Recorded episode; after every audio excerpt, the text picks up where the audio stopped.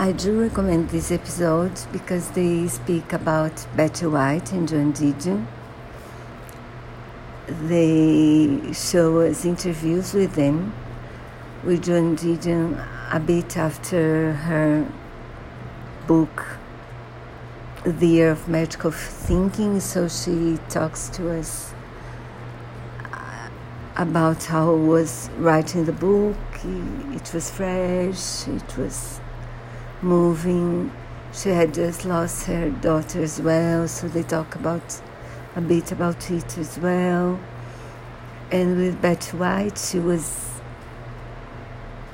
very popular at that moment with Golden Girls. And she speaks about her career, herself. They talk us about her career before that and afterwards. So please do listen to it, it's wonderful.